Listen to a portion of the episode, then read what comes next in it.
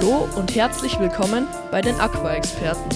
Ihr Partner, wenn es um Aquaristik geht. Hallo und herzlich willkommen zu unserer heutigen Folge, in der wir uns mit Fischkrankheiten beschäftigen wollen. Wir haben diese Folge auch wieder aufgeteilt, das heißt, in der ersten Folge wollen wir euch einfach mal die häufigsten Fischkrankheiten nennen und in der nächsten Folge folgen dann natürliche Bekämpfungsmöglichkeiten und Vorbeugemethoden. Bevor wir zu den zehn häufigsten Fischkrankheiten kommen, kommen hier nochmal fünf Punkte, die wichtig sind, bevor wir jetzt mit den Fischkrankheiten starten.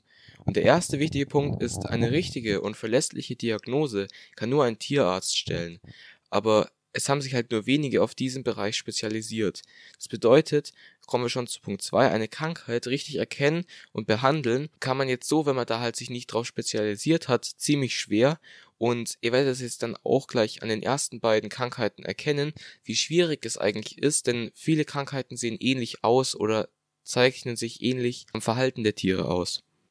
Punkt 3 ist, dass ihr Medikamente, wenn ihr sie benutzt, am Morgen zum Aquarium dazu könnt ihr über den ganzen Tag lang schauen, ob es die Fische vertragen und eventuell, wenn dies nicht der Fall ist, darauf handeln und reagieren. Der Punkt 4 ist, dass ihr euch genau an die Gebrauchsanweisungen der Medikamente halten solltet, beziehungsweise auf die Dosierung achten. Denn wenn ihr ein Medikament zu schwach dosiert, bilden sich Resistenzen und dadurch passt sich dann halt diese Krankheit an die Verhältnisse an. Aber wenn ihr ein Medikament zu hoch dosiert, kann sich die Gesamtsituation im Aquarium verschlimmern. Und der letzte Punkt ist, nach der Behandlung solltest du Aktivkohle für eine Woche in deinen Filter mit einbauen und danach folgt ein großer Wasserwechsel, denn diese Aktivkohle kann sehr gut und effektiv die Medikamente aus dem Aquariumwasser entfernen. Aber wie gesagt, danach wichtig ein Wasserwechsel. Und so starten wir direkt mit der ersten Krankheit, die weiße Pünktchenkrankheit oder nur Pünktchenkrankheit.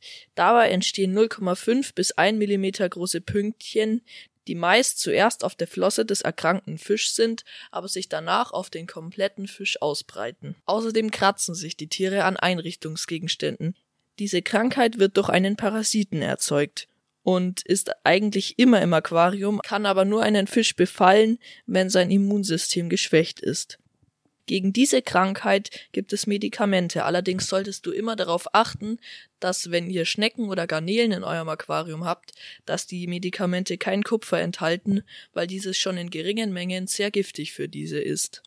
Kommen wir schon zur zweiten Krankheit, und zwar die Samtkrankheit.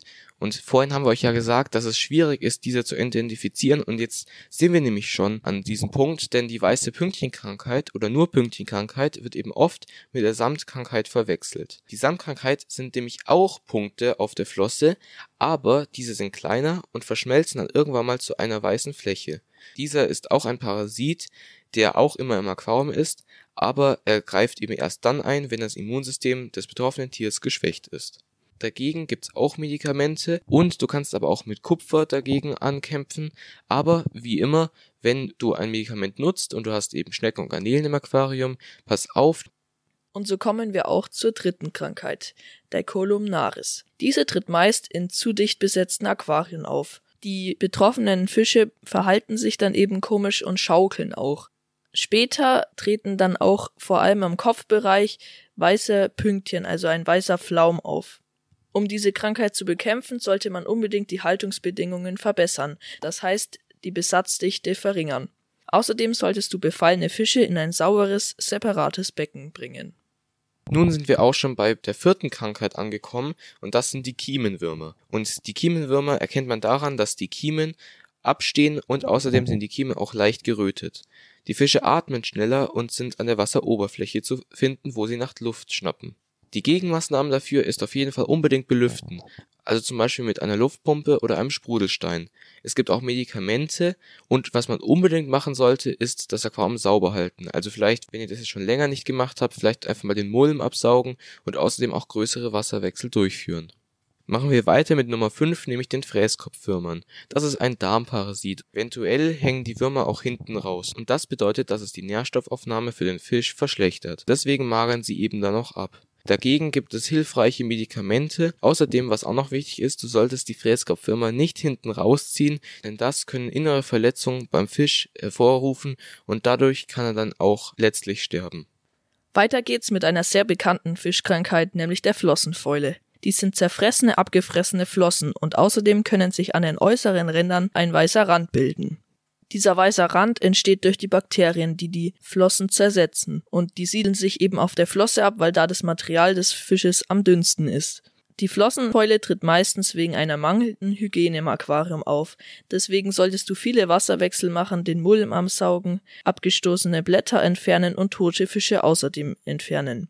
Es gibt dagegen auch Medikamente, die solltest du allerdings nur im Notfall verwenden, weil du ja das Aquarium immer sauber halten solltest. Kommen wir nun auch schon zu Punkt 7 und zwar Pilzinfektionen. Diese treten meist begleitend zu einer anderen Krankheit auf und auf einer gesunden Fischhaut siedeln sich eben keine Pilze an. Deshalb siedeln sich die Pilze auch nur an Stellen an, die schon durch andere Krankheiten geschwächt worden sind. Diese Pilze sehen außerdem aus, wie wir Schimmel wahrnehmen und es gibt immer einen Ausgangspunkt und um diesen bildet sich dann quasi ein Wattebausch. Dagegen gibt's auch Medikamente, aber viel wichtiger ist herauszufinden, warum ist denn überhaupt die Haut beschädigt. Eventuell sollte nämlich dann die Verletzungsquelle aus dem Aquarium entfernt werden. Wichtig hierbei ist auch noch die Hygiene und viele Wasserwechsel. Was auch helfen kann, sind Seemandelbaumblätter und oder Erlenzapfen, denn diese sind pilzhemmend. Weiter geht's mit einer auch sehr bekannten Krankheit, nämlich der Bauchwussersucht. Das ist eigentlich keine Krankheit, nur ein Symptom für Nierenversagen. Und es ist meist aber eine bakterielle Infektion. Diese tritt auch meist durch eine fehlende Hygiene auf und man sollte hier auch die Gesamthärte und den pH-Wert testen. Denn dieser geht auf die Nieren. Auch gegen diese Krankheit gibt es Medikamente. Kommen wir schon zur vorletzten Erkrankung und zwar wollen wir hier über Vergiftungserscheinungen sprechen. Denn man kann es nur am Verhalten der Fische erkennen, denn zum Beispiel können sie hektisch rumschwimmen oder sie schnappen nach Luft oder sie liegen auch einfach nur auf dem Boden. Und das können, aber müssen keine Vergiftungserscheinungen sein. Hier sollte man sich überlegen, was ist in letzter Zeit mit dem Aquarium passiert. Außerdem solltest du NO2, also Nitrit, und NH4, also Ammoniak, mal testen. Und vielleicht wurde ja auch der Filter gereinigt und dadurch die Mikrofauna gestört. Wenn diese Mikrofauna gestört wurde, solltest du viele und vor allem große Wasserwechsel machen und Bakterienpräparate einsetzen. Schwermetalle und Kupfer könnten außerdem zu Ergiftungserscheinungen führen. Hier sind vor allem die Schnecken und Garnelen von Kupfer bedroht. Eventuell solltest du auch das Leitungswasser auf Kupfer testen, wenn dieses der Fall ist. Denn vielleicht bringst du auch durch deinen Wasserwechsel schon das Kupfer in dein Aquarium. Eventuell solltest du, wenn das so ist, über die Anschaffung einer Osmoseanlage nachdenken. Die letzte Krankheit, die wir hier ansprechen wollen, sind die Fischläuse. Die treten jedoch meist bei Goldfischen auf. Es sind kleine Krebse der Gattung Agulus. Diese besitzen Saugnäpfe, mit denen sie sich an die Fische dransaugen und dann Blut saugen. Wenn sie ein Zentimeter groß sind, fallen sie ab und legen dann Eier. Deswegen solltest du sie unbedingt behandeln, weil sie sich sehr schnell ausbreiten können. Auch gegen diese Krankheit gibt es Medikamente. Und das war's jetzt hier von dieser Folge. Wir hoffen, wir konnten dir helfen, wenn deine Fische von Krankheiten befallen sind, was wir natürlich nicht hoffen. Und in der nächsten Folge widmen wir uns noch einmal den Krankheiten und da wollen wir dir erklären, wie du Krankheiten vermeidest und eben vorbeugst und außerdem wenn dir auch wichtig ist, dass du keine Chemie in dein Aquarium bringst, was ja auch die Mikrofauna schädigen kann, wie kann man denn mit natürlichen Methoden eine Krankheit zurückdrängen und bekämpfen? Da gibt's auch tolle Möglichkeiten und wir hoffen, dass wir euch dann damit auch weiterhelfen können und sagen Tschüss und bis zum nächsten Mal, euer Simon und Jakob.